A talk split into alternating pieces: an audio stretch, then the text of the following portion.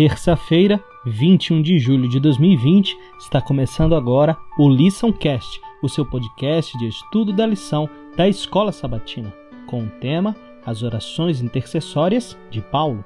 A oração intercessória é bíblica. Durante todo o seu ministério, Paulo orou pelos novos conversos nas igrejas que ele estabeleceu por meio de seu ministério evangelístico. Ele acreditava que algo acontecia quando ele orava algo que não aconteceria se ele não orasse.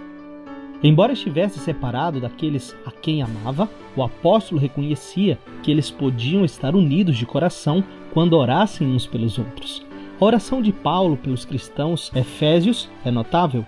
Ele orou para que Deus lhe desse sabedoria e discernimento espiritual, que iluminasse a mente deles com a verdade e lhes desse a esperança da vida eterna. Ele também orou para que experimentassem a poderosa atuação do poder de Deus. O Senhor é tão poderoso, tão forte, que ressuscitou Jesus dentre os mortos, um evento que estabeleceu o fundamento de sua esperança de vida eterna em Cristo.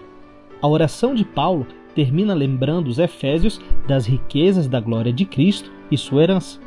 Os Efésios devem ter ficado muito animados sabendo que Paulo estava orando por eles e conhecendo os pontos sobre os quais ele estava orando.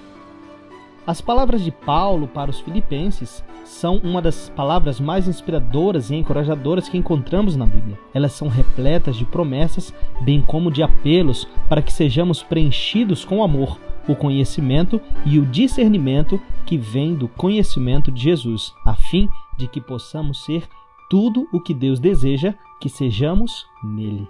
Que Deus te abençoe durante este dia. Um forte abraço e até amanhã.